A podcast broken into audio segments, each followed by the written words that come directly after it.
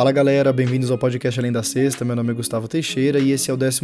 episódio desse podcast, um podcast sobre basquete, mas principalmente sobre NBA. E no episódio de hoje vamos falar sobre mercado de transferências. Estamos chegando perto da chamada trade deadline. Quem acompanha a NBA há mais tempo talvez já tenha ouvido falar nesse termo, quem é recém-chegado provavelmente não, mas nada mais é do que a data limite que os times têm para fazerem trocas, para mexerem nos seus elencos, seja negociando jogadores, negociando escolhas futuras de draft, e é o fechamento da janela de transferências da NBA. Nessa temporada ela vai acontecer no dia 8 de fevereiro, então os times têm aí mais quatro a cinco semanas para se mexerem se eles quiserem mudar alguma coisa. E é justamente nesse período que antecede a deadline que os times realmente costumam se mexer. Historicamente, a gente vê pouquíssimas trocas acontecendo no primeiro terço, na primeira metade da temporada. E a ideia do episódio dessa semana é passar pelos principais pontos de interrogação que cada time tem e precisam ser respondidos até a trade deadline. E só para a gente ter uma noção do que esperar para as próximas semanas, se a gente olhar para os últimos dois anos da NBA somados, a gente não tinha visto nenhuma troca acontecendo na última quinzena de dezembro. No mês de janeiro foram só seis trocas nesse período e na trade deadline ou na semana que antecede a trade deadline foram 31 trocas. Então os times realmente esperam até o último momento que eles podem para se mexer, para realmente ter certeza do que eles estão fazendo. Nessa temporada eu acho que a gente vai ter bastante movimentação. Os times estão bem ativos, a gente tem muito rumor rolando por aí. A gente já viu a primeira movimentação deste período nessa semana com a ida do OG Anunoby do Toronto Raptors para o New York Knicks. Eu acho que esse vai ser só o começo, acho que tem muita coisa por vir. Então bora lá, vamos fazer em ordem alfabética, começando com o Atlanta Hawks.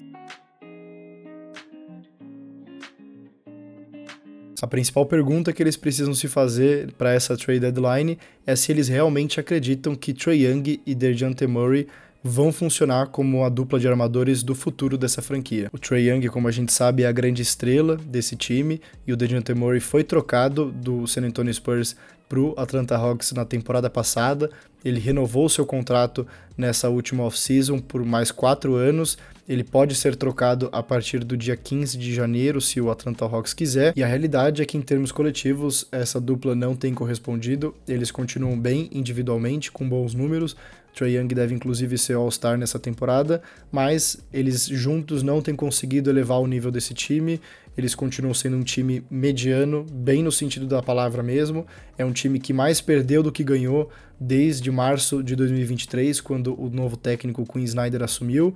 E chega um ponto que o time precisa tentar mudar de novo, porque do jeito que tá, não tá indo bem. Fora Trey Young e DeJounte Murray, eles têm pouquíssimas moedas de troca que atrairiam muito interesse ao redor da liga. Se eles quiserem tentar coletar novos ativos, novas peças para tentar melhorar o time de novo, provavelmente eles precisariam envolver ou Trey Young ou DeJounte Murray. E aí nessa, com certeza, o DeJounte Murray que acabaria sendo negociado. Eu duvido que o Trey Young seja até mesmo considerado alguma troca envolvendo ele nesse momento. Então fica realmente nas costas do DeJounte Murray se realmente esse time consegue ir para frente com essa dupla. Tem muitos times que teriam interesse nele, e aí eu vou até citar esses times mais para frente, mas times como o Miami Heat, times como Los Angeles Lakers, próprio Brooklyn Nets. Mercado não faltaria para o DeJounte Murray, é só uma questão de qual seria o valor que o Atlanta Hawks pediria e se eles já estão dispostos a quebrar essa dupla que foi formada há um ano e meio atrás. E na minha opinião, sim, eles deveriam romper essa dupla. Eu acho que DeJounte Murray deveria ser trocado já nessa temporada. Eu não esperaria até a próxima off-season para fazer algum tipo de movimentação, porque senão seria de novo mais uma temporada perdida, mais uma temporada que eles ficam abaixo das expectativas e, querendo ou não, eles têm uma estrela no time que é o Trae Young e sempre que você tem uma estrela, você tá contra o relógio. E eu com certeza tentaria trocar o DeJounte Murray antes da trade deadline. Falando agora do Boston Celtics, o principal ponto de interrogação é se a profundidade do elenco, principalmente na posição de alas e pivôs, é suficiente para quando chegarem os playoffs. O Boston Celtics é sem dúvida um dos melhores times da liga, tem talvez o melhor time titular da liga hoje, o que tem apresentado o melhor basquete, pelo menos, que aparenta estar numa forma mais imbatível, digamos assim. Só que a gente sabe que quando chegam os playoffs, as rotações, por mais que elas sejam mais curtas do que na temporada regular, na temporada regular os times costumam chegar até 9, 10, 11, até 12 jogadores por partida. E nos playoffs isso com certeza não acontece. Os times não costumam passar de 9 jogadores, muitas vezes inclusive se limitam a uma rotação de 7 ou 8 e o Boston Celtics precisa responder essa pergunta se o que eles têm hoje é suficiente ou se eles precisariam fazer alguma movimentação para conseguir mais uma ou duas peças para colaborar na produção vindo do banco de reservas, esse sétimo e oitavo jogador deles, que eles possam realmente confiar quando chegar aos playoffs, porque por mais que o time titular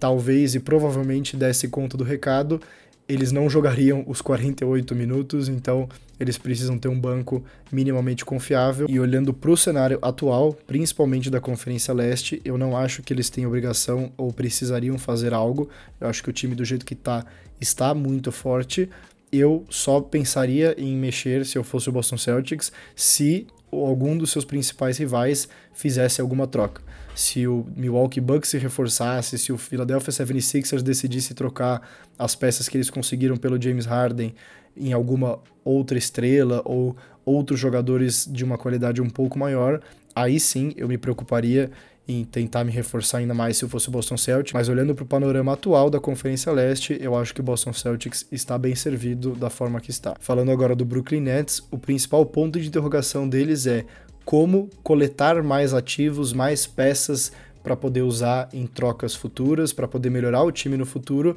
sem que o time se transforme em um dos piores da liga. O Brooklyn Nets, diferente de outros times que estão em reconstrução, não pode se dar o luxo de efetivamente ser ruim, porque eles não controlam as suas futuras escolhas de draft. Eles mandaram praticamente tudo o que eles tinham na troca pelo James Harden, e o que eles têm hoje, eles coletaram de outros times nas trocas envolvendo Kevin Durant o próprio James Harden e o Kyrie Irving. Só que eles ainda estão longe de estarem prontos de darem esse próximo passo de tentar adquirir um All-Star para voltar a ser um candidato ao título, ainda falta muito para isso. Então não faria sentido eles tomarem essa decisão agora, mas eles também não podem ficar parados tendo jogadores que teriam realmente muito interesse ao redor da liga e perder esses jogadores de graça, por exemplo, numa free agency, ou não aproveitar o máximo valor possível desses jogadores, como Dorian Finney-Smith ou como Royce O'Neal,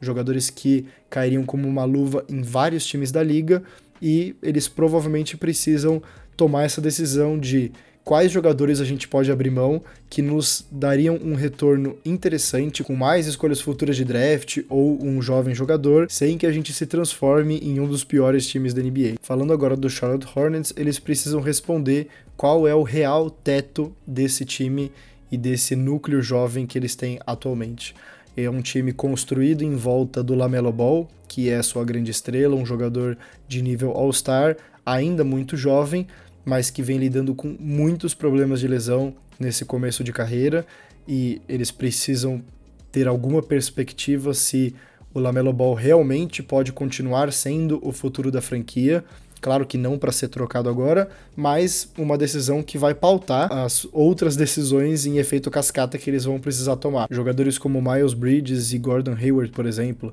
que estão em último ano de contrato e podem sair de graça no final da temporada. Até que ponto vale manter eles no time e esperar arriscar perder eles sem receber nada em troca, sendo que eles poderiam, por exemplo, trocar eles por times que estão tentando disputar por playoffs ou por alguma coisa já nessa temporada e pagariam provavelmente algum valor interessante por esses dois jogadores. Coisas como essa que parecem bestas, mas que realmente fazem a diferença lá na frente quando o Hornets, por exemplo, tiver mais maduro, os seus jovens jogadores estiverem evoluindo e eles quiserem dar esse próximo passo, são ativos que você coleta nessas trocas pequenas que você consegue usar lá na frente depois. Falando agora de Chicago Bulls, talvez a principal pergunta que precisa ser respondida é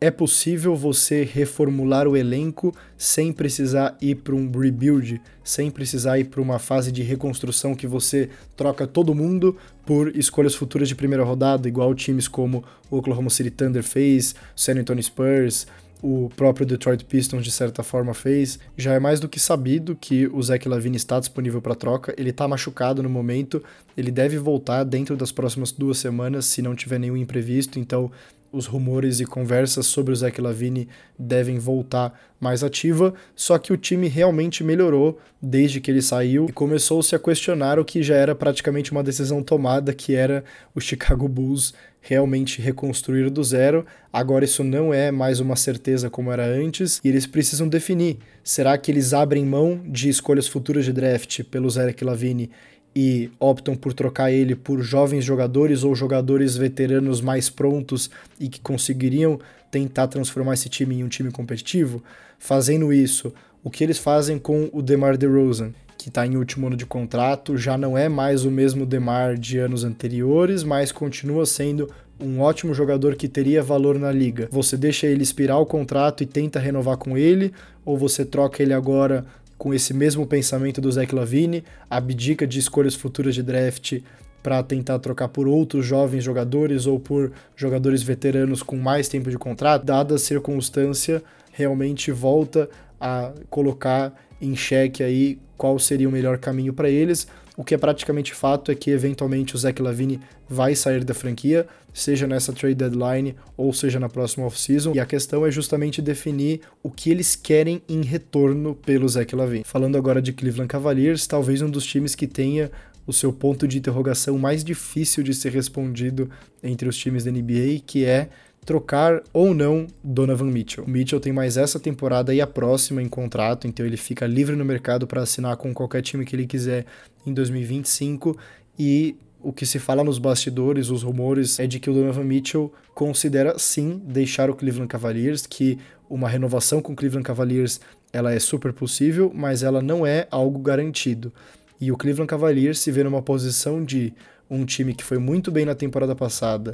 que teoricamente melhorou o seu elenco para essa temporada, só que eles vêm deixando muito a desejar. Será que vale a pena você arriscar entrar no último ano de contrato do Mitchell e aí eventualmente se você decidir trocar ele, ele vai valer menos do que ele vale hoje? Então você se vê numa situação que, como eu falei, é muito delicada. Eu, se eu trabalhasse no Cleveland Cavaliers, não trocaria ele ainda. Eu acho que ainda tem salvação a temporada, mas se eles não entenderem dessa forma, talvez seja algo a se considerar trocar o Donovan Mitchell já nessa temporada e tentar conseguir provavelmente se não igual, muito perto do que eles pagaram por ele. Tem muitos times que pagariam muito caro pelo Mitchell, incluindo o New York Knicks, que eu vou falar sobre eles mais tarde. Candidatos a trocar pelo Donovan Mitchell não faltariam, e essa, como eu falei, é uma das decisões mais difíceis que qualquer time dessa temporada deve enfrentar pelas próximas semanas. Passando agora para o Dallas Mavericks, a principal pergunta que eles precisam responder é como melhorar o time defensivamente. É um time muito bom ofensivamente e não teria como não ser, tendo Luka Doncic e Kyrie Irving, mas a defesa deles continua sendo um problema é um pouco melhor do que na temporada passada, mas continua sendo uma das piores da liga. Nas últimas duas temporadas, o Mavericks ficou na 25ª colocação entre os 30 times em eficiência defensiva. É muito baixo para um time que quer ser candidato ao título eventualmente. Os times normalmente que são campeões da NBA não costumam ter uma defesa pior do que top 10, top 12, muito difícil o contrário. Então eles precisam conseguir melhorar o time e eles precisam entender o que eles têm que conseguiria trazer jogadores bons defensivamente. Será que se eles trocarem o Richard Holmes, que é o jogador que eles conseguiram através do Sacramento Kings na noite do draft, com uma futura escolha de primeira rodada de 2026, por exemplo, será que isso consegue trazer um Dorian Finney-Smith do Brooklyn Nets? Será que eles juntam esses dois ativos com o contrato do Tim Hardaway e um jovem jogador no Jaden Hardy e vão atrás de um Pascal Siakam, que não é um especialista defensivo, mas é um jogador que consegue fazer o seu papel. É nessa linha que o Dallas precisa ir nessa trade deadline. Eles obviamente não precisam de mais uma estrela, eles já têm a sua estrela secundária no Kyrie Irving. O que eles precisam é de um time, principalmente de uma defesa que faça sentido e que consiga dar ao Luca uma chance de ser competitivo nos playoffs. Falando agora dos atuais campeões Denver Nuggets, a pergunta deles é exatamente a mesma do Boston Celtics. Será que a profundidade do elenco atual é suficiente para eles serem campeões de novo nessa temporada? Uma das coisas que diferenciou o Denver dos seus concorrentes durante os playoffs e ao longo da temporada regular passada inteira era que, além de ter o melhor time titular da NBA, eles tinham um dos melhores bancos da NBA. Era um time muito completo, do jogador número 1 até o jogador número 8, e eles perderam dois desses jogadores reservas que foram chave na última temporada, Nessa off-season, eles perderam Bruce Brown e o Jeff Green e substituíram eles com outros jogadores que não estão a essa altura, pelo menos não até agora. Continua sendo um excelente time, continua sendo favorito da Conferência Oeste, o time titular continua maravilhoso, mas eles também precisam responder essa pergunta. Eles têm a confiança suficiente de que o que eles têm hoje já basta para chegar na final de novo? Ao meu ponto de vista, sim. Eu acho que a situação deles é exatamente igual a do Boston Celtics na Conferência Leste. Hoje, para mim, o Denver continua sendo o grande favorito e a menos que outros rivais façam movimentações que realmente mudem e causem uma turbulência na conferência, eu, se eu fosse o Denver Nuggets, não me preocuparia muito nesse momento. Não tem por que você usar o que te resta dos seus ativos agora, sendo que o time continua sendo um dos mais fortes da NBA, se não o mais forte. Falando agora do Detroit Pistons, que finalmente voltou a ganhar um jogo depois de 28 derrotas seguidas e empatado com o Philadelphia 76ers de 2014 e 2015 com a maior sequência de derrotas seguidas, independente se é na mesma temporada ou não, com 28, mas eles conseguiram ganhar em casa do Toronto Raptors e acabar com essa sequência. Eu vejo a pergunta deles sendo uma mistura da do Brooklyn Nets com a do Charlotte Hornets. Ao mesmo tempo que qualquer jogador que eles se desfaçam não faria grande diferença no resultado final da temporada, então talvez valesse a pena eles coletarem mais ativos e mais peças antes da temporada acabar. Eles também não estão numa situação de que eles podem continuar sendo ruins por mais muito tempo. Eles precisam em algum momento virar a chavinha e realmente fazer movimentações que efetivamente melhorem o time e eles são um dos times da NBA que tem mais espaço na folha salarial para contratar jogadores na próxima off-season. Só que até que ponto vale você manter o espaço na folha salarial se não tiverem jogadores interessados em ir para sua franquia? Então, um jogador como o Zach Lavine do Chicago Bulls, será que se ele tiver um preço que não envolva escolhas futuras de draft, se uma combinação de algum jogador jovem com algum contrato expirante te trouxer o Zach Lavine em troca, será que não vale a pena fazer esse tipo de movimentação? Porque continuar parado e continuar fazendo o que eles estão fazendo, com certeza não vai chegar a lugar nenhum. Então, o Detroit Pistons, eu vejo que eles estão nessa encruzilhada de temos como coletar ainda mais ativos do que já temos hoje, porém não é interessante continuar sendo ruim e eventualmente valeria a pena tentar dar esse próximo passo. Passando agora para o Golden State Warriors, eu acho que a principal pergunta que precisa ser respondida é: tem algum jogador além do Stephen Curry que deveria ser considerado intocável em qualquer conversa sobre troca? Jogadores como Clay Thompson, Draymond Green, Chris Paul, Andrew Wiggins e os próprios jovens do time, como Jonathan Kuminga, Moses Moody, será que algum desses jogadores deveria ser considerado intocável em uma possível troca, por exemplo, por um Pascal Siakam ou por um Donovan Mitchell, caso ele viesse a ficar disponível para troca? Jogadores nesse calibre, jogadores de nível All-Star. Será que algum deles que não seja chamado Stephen Curry realmente não deveria ser considerado ser envolvido em uma troca? É muito difícil imaginar que com o elenco atual eles conseguiriam ter alguma grande reviravolta. É um time que, se tudo der certo, dificilmente pega alguma posição acima do sexto lugar. E isso é muito pouco para o time mais caro da liga, com uma estrela que ainda está no seu prime, que ainda joga como um dos melhores jogadores da liga, que é o Stephen Curry. A base do time continua sendo a mesma dos campeões de anos anteriores, mas em algum momento eles precisam entender que todo ciclo chega ao fim e quanto mais cedo eles encararem essa realidade e mais cedo eles entenderem que eles não podem desperdiçar esses últimos anos da carreira do Curry, melhor vai ser para o futuro dos Warriors. Passando agora para o Houston Rockets, o principal ponto de interrogação que eles precisam responder é se vale a pena eles tentarem melhorar o time agora ou se eles deixam seguir do jeito que tá, ver até onde esse time pode chegar e aí a partir da próxima off-season eles trabalham para melhorar provavelmente em volta do Shengun, que é o melhor jogador do time hoje. O Rockets é um time que vinha de anos muito ruins desde a saída do James Harden e que finalmente nessa temporada tem se encontrado. É um time que promete brigar pelo menos por uma vaga de play-in até o final da temporada. Vale a pena eles tentarem gastar algumas fichas já agora para conseguir beliscar essa vaga de playoffs e aí já trazer essa maturidade para o elenco, ou isso seria queimar cartucho antecipadamente e eles veem até onde esse time pode chegar da forma que está hoje, ver qual é o limite desse núcleo para aí sim tentar melhorar. Na minha opinião, eu não mexeria, eu acho que o Rockets é um daqueles times que precisa esperar igual o Oklahoma City Thunder fez nos últimos anos, um time que deixou o seu núcleo jovem se desenvolver e foi coletando o maior número de peças e de ativos possível e deixar, pelo menos nessa temporada, correr da forma que tá. Passando agora pro Indiana Pacers, a principal pergunta que eles precisam responder é se já está na hora de ir atrás de um outro All-Star para fazer dupla com Tyrese Halliburton. O Pacers já mostrou uma boa evolução em relação à temporada passada, eles são muito bons ofensivamente e muito ruins defensivamente,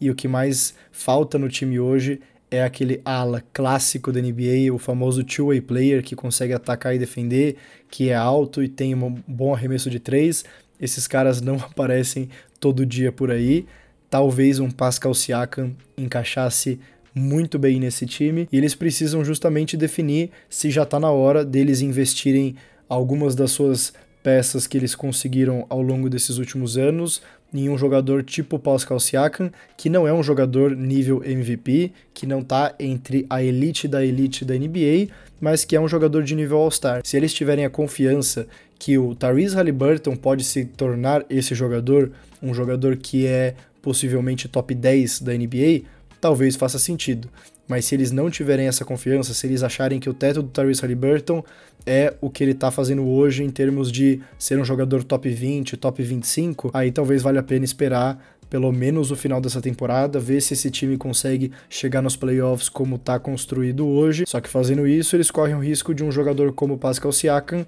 talvez não estar mais disponível para troca se ele já tivesse sido negociado. Então, por isso que essa decisão para eles é bem importante. Vamos passar agora para os dois times de Los Angeles, começando com o Los Angeles Clippers. A principal pergunta, por incrível que pareça, é: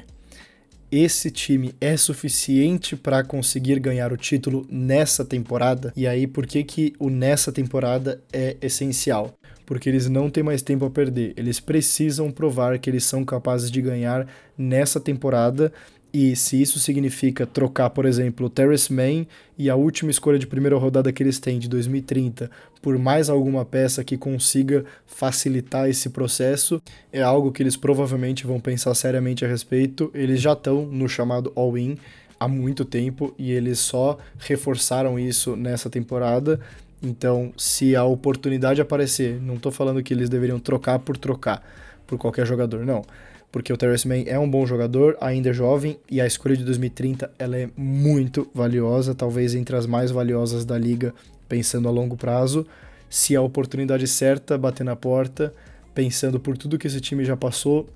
talvez seja algo que eles devam ou pelo menos devessem considerar. Agora, pelo lado do Lakers, eles precisam responder se eles vão voltar à ideia de conseguir uma terceira estrela para juntar com Anthony Davis e LeBron James ou se eles continuam fazendo mudanças e mexendo nas arestas ao redor de LeBron e Anthony Davis com jogadores de composição de elenco, jogadores que conseguem cumprir bem as suas funções, que é a forma que o time está construído hoje porém não é um time que está funcionando até o momento. Eu até acabei citando isso no episódio passado. Eu acho que grande parte do problema do Lakers nessa temporada, além das lesões, é a comissão técnica. A temporada da comissão técnica dos Lakers é muito ruim, o que voltou a colocar o Lakers numa posição de precisar olhar para o mercado e precisar olhar o que eles têm disponível para que eles consigam melhorar o time, como um DeJounte Murray, por exemplo, ou se eles tentam olhar para jogadores que não têm esse caráter de All-Star, mas que poderiam cumprir um papel semelhante, pensando que seria uma terceira força do time, como um Kyle Kuzma, como um Jeremy Grant. E o principal ponto aqui para os Lakers é que se eles optarem por fazer qualquer tipo de mudança agora, além dos jogadores que eles têm em contrato que eles poderiam usar nas trocas, como o D'Angelo Russell, o Rui Hachimura, o próprio Austin Reeves, eles têm hoje uma escolha futura de primeira rodada e quatro pick swaps para trocar. Se eles não usarem essas escolhas futuras de draft e guardarem para a próxima off-season, para depois que a temporada acabar, eles vão ter três escolhas futuras de primeira rodada e três pick swaps para trocar. Muito mais interessante e muito mais fácil deles conseguirem essa terceira estrela ou essas grandes mudanças no final da temporada. O ponto é se eles estão dispostos a esperar a temporada acabar e possivelmente perder o que pode ser uma das últimas temporadas da carreira de LeBron James, ou se eles tentam puxar o gatilho agora e conseguir melhorar o time, independente da forma que seja, porque realmente continuar do jeito que está, é difícil imaginar que o Lakers consiga ir muito longe. Passando agora para o Memphis Grizzlies, eles precisam decidir se eles vão, entre aspas, jogar a toalha e aceitar que o teto dessa temporada, se tudo der certo, vai ser uma vaga no play-in, ou se eles tentam melhorar o time e fazer uma reviravolta que seria realmente histórica para conseguir chegar nos playoffs com força. É um time que, com o Jamoran, é muito bom no papel, mesmo com todas as lesões, continua sendo um bom time, mas que ainda tem espaço de melhoria, principalmente na posição de ala ou até mesmo de pivô, pensando que eles estão sem os pivôs nessa temporada. Se o Chicago Bulls, por exemplo, decidir realmente ir para uma fase de reconstrução, qual seria o preço do Vucevic? Será que o Grizzlies estaria disposto a pagar esse preço, pensando que eles ainda estão muito longe de realmente conseguirem trazer qualquer tipo de ameaça para essa temporada na Conferência Oeste? Essa é uma pergunta que provavelmente só seria respondida na semana da deadline e o Grizzlies é um daqueles times que provavelmente esperaria até o último segundo para fazer algum tipo de movimentação para realmente ter certeza do que eles estão fazendo e não cometer nenhum erro que eles se arrependeriam na próxima temporada e no futuro. Passando agora para os atuais vice-campeões, Miami Heat, normalmente eles estão sempre envolvidos em rumores sobre a próxima grande estrela que quer ser trocada para Miami, próximo grande jogador que quer jogar no Miami Heat com Jimmy Butler e com Bam Adebayo. Isso já aconteceu algumas vezes nos últimos anos, mas eu acho que o principal ponto aqui que eles precisam responder é se a parte administrativa do time entende que o elenco atual, com os salários altos que estão sendo pagos e é um time que está acima do teto salarial, ou seja, é um time que está no luxury cap, pagando multa para a NBA por exceder o limite permitido, se vale a pena ou não continuar nessa pegada. Se a resposta for não, eles provavelmente teriam que tomar alguma decisão muito parecida com a que o Hawks tomou antes da temporada começar, de se desfazer do contrato do John Collins. O Miami Heat teria que fazer algo semelhante com algum dos seus jogadores do elenco, ou se eles continuam e mantêm o time atual, pensando em melhorias e confortáveis em continuar pagando esses altos valores mesmo sem necessariamente ter a garantia de que é um time capaz de ganhar ou não o título. Falando agora de um outro candidato ao título, o Milwaukee Bucks, a dúvida deles é a mesma do Dallas Mavericks. Como melhorar a defesa? Eles já têm as suas estrelas com o Giannis Antetokounmpo e Damian Lillard, e eles teoricamente têm os jogadores necessários para ter uma defesa minimamente competitiva, mas eles não têm conseguido. A comissão técnica é uma comissão técnica estreante na NBA. O técnico atual, Adrian Griffin, veio como um assistente técnico do Toronto Raptors e está treinando pela primeira vez um time da NBA. Para essa temporada, eu acho que está fora de cogitação uma troca na comissão técnica, até porque os resultados coletivos estão vindo em termos de classificação na tabela. Eles estão firmes e fortes no top 3 da Conferência Leste, haja o que houver. Mas a defesa realmente é um problema e eles precisam entender se o que eles têm à disposição é suficiente para trazer um jogador especialista na defesa, como um Alex Caruso da vida, caso ele esteja disponível, ou algum jogador semelhante, ou se é possível resolver esse problema internamente. Isso é algo também que eles devem esperar até o limite da trade deadline para tomar essa decisão. Passando agora para o líder da Conferência Oeste, e o que eles precisam decidir é se eles estão confiantes que esse time, da forma que está, é capaz de bater de frente com os grandes e principais times da conferência nos playoffs. Talvez de uma forma que poucas pessoas esperavam, o Minnesota conseguiu virar a chavinha, principalmente defensivamente, e dificilmente não vão ficar no top 2, no máximo top 3 da Conferência Oeste, com uma ótima vantagem nos playoffs para, no mínimo, chegar na segunda rodada. Mas o que eles precisam definir é se, com o que eles têm hoje no elenco, eles seriam capazes de bater de frente com um Denver Nuggets, por exemplo, se eles se enfrentarem na segunda rodada, com um Los Angeles Clippers que, por mais que tenha todas as suas questões, é um time com muita experiência, principalmente em playoffs. O Minnesota é um dos poucos times que pode falar que está chegando na contagem regressiva para os playoffs e a temporada regular vai ser mais como se fosse um laboratório mesmo para ir se aperfeiçoando e realmente se preparando para os playoffs, seja com o time atual ou seja com algum veterano que eles tentem trazer como reforço até o dia 8 de fevereiro. Falando agora do New Orleans Pelicans, a dúvida deles é muito parecida com a do Miami Heat. Eles caminham para a próxima temporada ser a primeira da história da franquia que eles vão estar acima do teto salarial e pagando multas por isso. É um time que historicamente nunca entrou nesse cenário e agora se vê numa posição de que para eles continuarem competitivos e com alguma chance de ter destaque na conferência pelos próximos anos, isso precisaria ser feito de uma forma ou outra. Eles têm a sua grande estrela no Zion Williamson e as suas estrelas secundárias em Brandon Ingram e CJ McCollum, e eles têm jogadores jovens que provavelmente vão exigir contratos altos mais altos do que eles ganham hoje, na verdade, como o Trey Murphy, como o Jordan Hawkins, como o Dyson Daniels, e por aí vai. E essa é uma decisão que não é fácil para um mercado pequeno, então, por mais que possa parecer besta para times como Los Angeles Lakers e Los Angeles Clippers, por exemplo, que historicamente estão acostumados a pagar esses valores altos de multa, para times como New Orleans Pelicans isso não costuma ser uma assumidade e eles precisam tomar essa decisão porque se a decisão for não estamos dispostos a pagar o que for preciso para manter o time competitivo, talvez seja o momento de já começar a se desfazer desses grandes jogadores e trocar por eventualmente escolhas de draft, trocar o Zion Williamson, trocar o Brandon Ingram, o próprio CJ McCollum, enfim, opções não faltam, são jogadores que teriam muito interesse na liga, mas é algo que eles vão precisar decidir para saber literalmente como seguir em frente com esse time. Falando agora do New York Knicks, um time que já abriu os trabalhos nessa temporada de trade deadline, fazendo a troca pelo Old Anunoby. Eu fiz um vídeo reagindo à troca e analisando tanto pelo lado do Knicks quanto pelo lado do Raptors, o que significa essa troca para cada um dos times. E pro lado do Knicks é uma troca que me agrada muito, principalmente pensando que ela provavelmente é o primeiro passo para mais movimentações que estão por vir. O Knicks finalmente está conseguindo se acertar e montar um time realmente competitivo e pensando que eles eventualmente vão precisar dar esse próximo passo e trazer mais um grande jogador para conseguir bater de frente com Boston Celtics, Milwaukee Bucks, Philadelphia 76ers, a grande pergunta que fica é: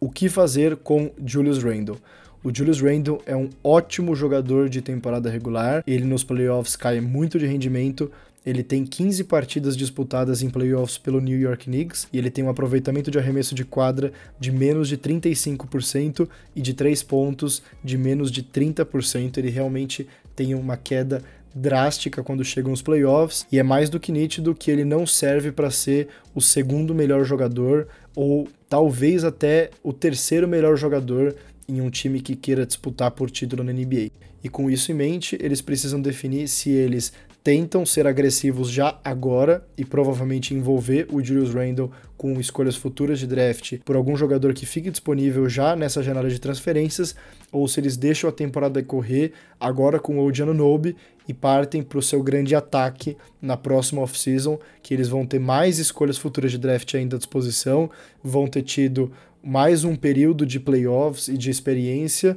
e aí sim mais jogadores vão aparecer no mercado, quem sabe jogadores que a gente nem imagina fiquem à disposição, e aí sim o Knicks poderia aproveitar esse momento para tentar dar esse próximo salto. Mas de qualquer forma, o que é claro é que da forma que é construído o time hoje, exigindo que o Julius Randle seja a primeira ou a segunda opção ofensiva, o time tem um teto e é um teto bem curto pensando em playoffs. Passando agora para uma das grandes surpresas dessa temporada, o Oklahoma City Thunder, e a dúvida deles talvez seja a pergunta do milhão, que é qual é o momento ideal para começar a usar as escolhas futuras de draft que eles têm e melhorar o time ainda mais. Thunder é o segundo time mais novo da NBA e praticamente o núcleo do time inteiro foi construído através do draft e ao longo desse período eles foram coletando e conseguindo peças e ativos surreais para eventualmente fazer uma grande troca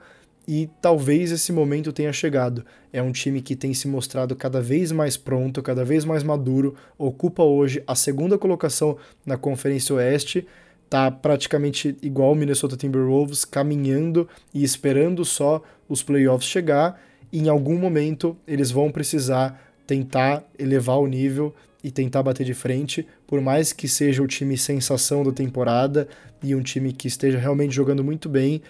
quando chegam nos playoffs, os times novos e os times com os jovens sofrem muito. Não existe a possibilidade de um time como o Oklahoma, da forma que ele é construído hoje, realmente ser um candidato ao título nesta temporada. Times que estão piores do que eles nessa temporada, mas que têm muito mais experiência, aí os pratos se equilibram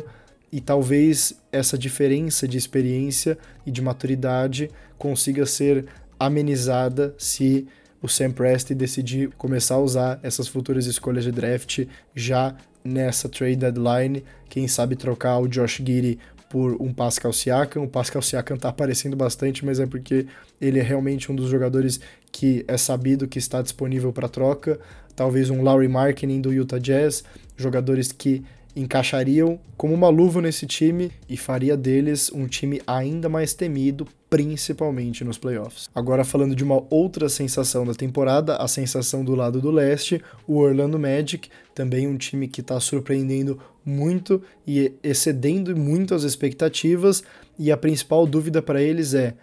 o quanto esse começo forte da temporada, esse bom começo da temporada, deve ser usado como regra para o restante dela. Uma das piores coisas que pode acontecer com times como o Orlando Magic é, entre aspas, subir a cabeça o momento e achar que eles estão num nível que na verdade eles não estão e eles acabam fazendo alguma movimentação que eles se arrependem no futuro e aí compromete todo o processo e evolução do time. Então eles precisam definir se o que eles fizeram até agora na temporada eles conseguem replicar para os próximos 50 jogos e mesmo que eles consigam, se realmente valeria a pena você tentar mexer no time agora ou se você deixa e espera e vê como esse time se sai, se eles conseguem realmente carimbar uma vaga para os playoffs e aí sim fazer mudanças a partir da próxima temporada, num cenário bem parecido com o Houston Rockets, por exemplo. Eu acho que talvez esse fosse o caminho ideal para o Orlando Magic, ao invés de tentar partir para um tudo ou nada, por exemplo. Passando para o Philadelphia 76ers, a grande pergunta que eles precisam responder é se eles tentam fazer alguma movimentação agora ou se eles mantêm espaço na folha salarial para trazer alguém de peso na próxima off-season. Os 76ers pode se encontrar em uma posição bem difícil de acontecer para times que têm estrelas como Joel Embiid e jovens jogadores como o Tyrese que é ter espaço na folha salarial para contratar de graça, sem precisar negociar com nenhum time, uma estrela na próxima off-season. Mas para isso acontecer, eles precisam manter a base do time atual e com base, eu digo, os contratos expirantes que eles têm para essa temporada, e caso eles optem por fazer alguma negociação, eles precisariam garantir que os contratos dos jogadores que eles estão recebendo também são contratos expirantes. Não seria uma negociação muito fácil de ser feita, teria que ser algo bem específico, e aí jogadores como Zach Lavine, que muito se especula, por exemplo, estaria fora de cogitação porque ele tem ainda um salário de alguns anos. Um jogador que se enquadraria nisso seria, para surpresa de zero pessoas, Pascal Siakam, que é um jogador que provavelmente exigiria um contrato na casa dos 40 milhões de dólares, que é o que o Philadelphia estaria disposto e teria a possibilidade de pagar, e um jogador com um contrato expirante. Eu acho que para o Philadelphia fazer alguma troca seria algo nesse nível. Eu não acho hoje muito provável que eles façam uma troca por um Zach Lavine da vida algum jogador que, por mais que tenha um nível de certa forma All-Star, tenha muitos anos de contrato, não acho que é esse o caminho que eles vão seguir pela frente, mas é uma decisão que eles vão precisar tomar e também é um daqueles times que provavelmente vai esperar até o limite possível para fazer alguma coisa. Falando agora do Phoenix Suns, eu acho que a principal dúvida deles não é nem em relação a negociações e meramente a o time vai conseguir ficar saudável em algum momento e isso significa que eles vão conseguir avaliar o time da forma que deveria ser avaliada a tempo de pensar em fazer alguma movimentação ou não. Pela primeira vez na temporada a gente começa a ver esse time saudável e não coincidentemente eles estão numa sequência de quatro vitórias seguidas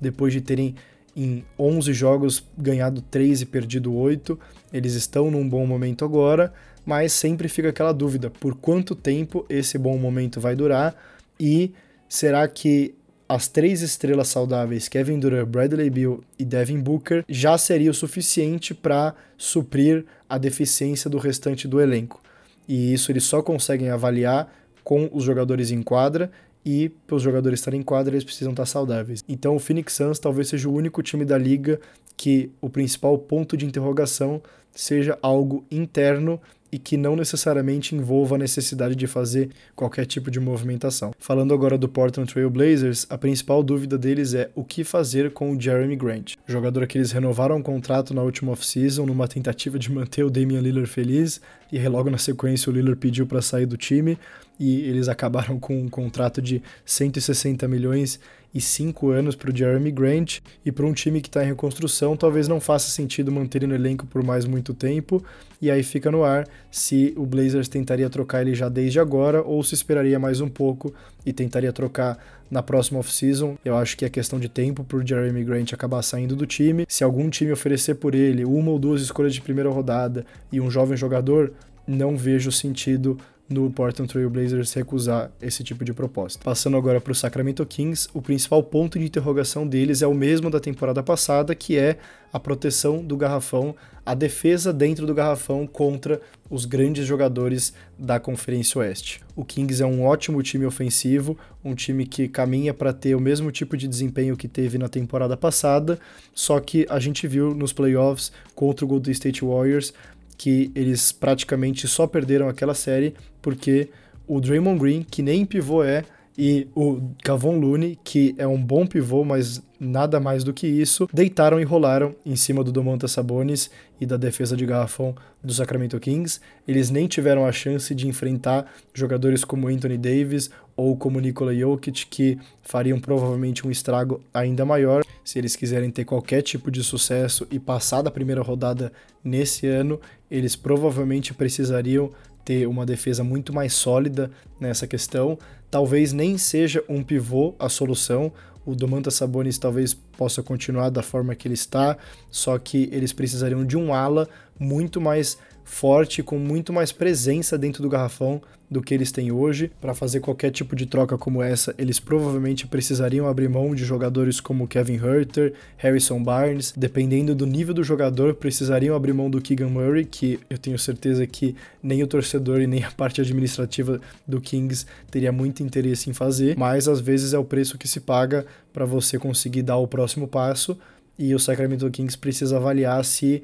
existe alguma maneira de darem o próximo passo já nessa trade deadline. Falando agora do San Antonio Spurs, a dúvida deles é a mesma do Charlotte Hornets, até que ponto vale você manter os veteranos do seu time, sendo que atualmente com eles em quadra o time já é um dos piores da NBA. Se você trocar o Doug McDermott e o Seri Osman, por exemplo, onde muitos times da NBA, principalmente os candidatos ao título e os times que querem ir para os playoffs, teriam muito interesse, será que realmente faria tanta diferença ou a compensação a longo prazo não seria mais vantajosa? O que eles realmente precisariam seria um armador que conseguisse fazer o Victor Wembanyama jogar direito e, de certa forma, desbloquear o Wembanyama, mas isso não é algo que vai ser resolvido para agora e não é um problema para agora, isso é um problema para a próxima off-season. Para essa, é simplesmente continuar coletando o maior número de peças e de ativos que eles podem para eventualmente melhorar o time em volta do Victor Wembanyama, que é o cara da franquia. Reta final dos times, só faltam três, começando com o Toronto Raptors, e obviamente o ponto de interrogação envolve o Pascal Siakam,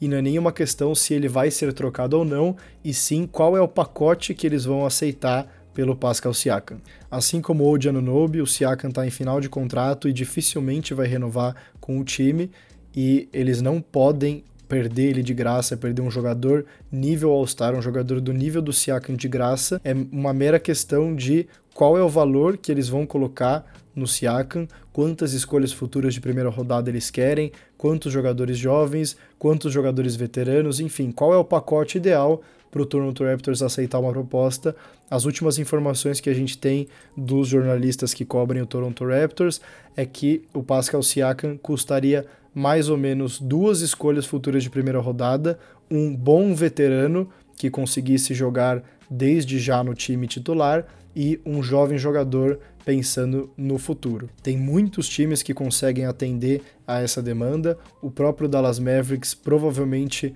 não atenderia na questão de escolha de draft, mas conseguiria compensar com jovens jogadores e colocando um ou mais veteranos além do que eles estariam pedindo. Tem o próprio Golden State Warriors, que muito se fala, apesar de eu não achar que o fit é tão bom, eles teriam as peças necessárias. O próprio Atlanta Hawks, que fez uma proposta oficial antes da temporada começar e o Toronto Raptors recusou, teria também os ativos necessários. Enfim, o que não faltam seriam candidatos pelo Pascal Siakam. Mencionei ele bastante aqui nesse episódio. É a bola da vez em termos de jogador desejado no mercado e é uma mera questão de quando ele será trocado e qual o valor. Passando para o penúltimo time da lista, o Utah Jazz, o questionamento deles é parecido com o Golden State Warriors, mas por um motivo diferente. Eu acho que o principal ponto de interrogação é saber quais jogadores efetivamente são intocáveis nesse elenco. E é diferente dos Warriors porque o Utah Jazz não tem um jogador nem perto do Stephen Curry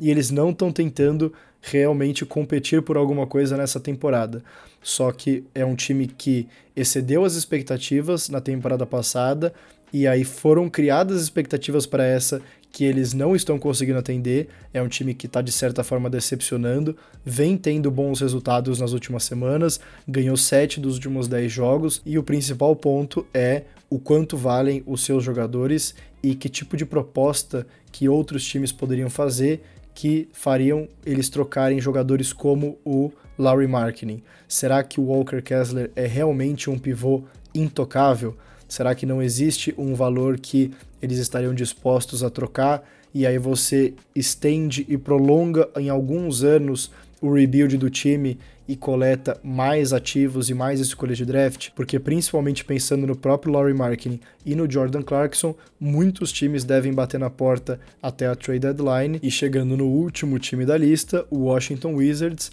o grande ponto de interrogação é o que fazer com o Kyle Kuzma, o jogador que eles conseguiram do Los Angeles Lakers na troca pelo Russell Westbrook, que eles renovaram o contrato nessa última off-season e que está se mostrando bem insatisfeito, tanto com declarações públicas quanto com declarações nos bastidores. Ele esperava jogar em um time minimamente competitivo e o Washington Wizards é tudo menos competitivo. Ele viu Bradley Beal e Kristaps Porzingis serem trocados para times que realmente estão tentando disputar alguma coisa e não só decidir qual é o futuro do Kuzma na franquia, mas também qual seria o preço dele para outros times conseguirem fazer uma possível troca. O Kuzma só poderia ser trocado a partir do dia 15 de janeiro, então não seria nada que poderia acontecer nessa próxima semana, mas é algo que chegando perto da trade deadline, principalmente pensando que o Washington Wizards dificilmente vai estar diferente do que ele está hoje, e aí você fica cada vez mais próximo dos playoffs. Você vê times como o Sacramento Kings, por exemplo, que talvez esteja em busca de um ala. O próprio Dallas Mavericks poderia ter interesse no Kyle Kuzma se o preço dele for mais barato do que o Pascal Siakam. Enfim, também não faltariam interessados no Kyle Kuzma, seria um valor mais baixo do que um de um possível All-Star, por exemplo, como o DeJounte Murray, como o Zach Lavine, mas o Washington Wizards precisaria estar disposto a trocar ele e assim como seria o caso do Utah Jazz, daria mais um passo para trás e prolongaria ainda mais o seu processo de reconstrução. Com isso, a gente finaliza os 30 times. Eu acho que esses são os principais pontos de atenção que a gente tem que ficar de olho até a data do dia 8 de fevereiro. Como eu falei, eu acho mesmo que a gente vai ver muita movimentação nessas próximas semanas, principalmente na última de janeiro e na primeira de fevereiro. Eu acho que tem chance de terem trocas até mesmo que a gente não espera, como foi o caso na temporada passada do Russell Westbrook, do Kyrie Irving, do próprio Kevin Durant, que apesar dele já ter pedido para ser trocado, não era algo que a gente efetivamente estava esperando acontecer. Eu acho que tem chance disso acontecer de novo nessa temporada, o que querendo ou não torna a NBA ainda mais interessante, ainda mais movimentada e atrai ainda mais a atenção dos fãs e, claro, toda a cobertura completa do que acontece na NBA, das principais movimentações, dos principais acontecimentos no perfil do Além da Sexta no TikTok e no Instagram, arroba Além da Sexta no TikTok, arroba Além da Sexta com ponto entre as palavras no Instagram. Vou ficando por aqui. Muito obrigado a todos que ficaram até o final. Espero que vocês tenham gostado. E é isso. Nos falamos por aqui de novo na semana que vem. Até a próxima.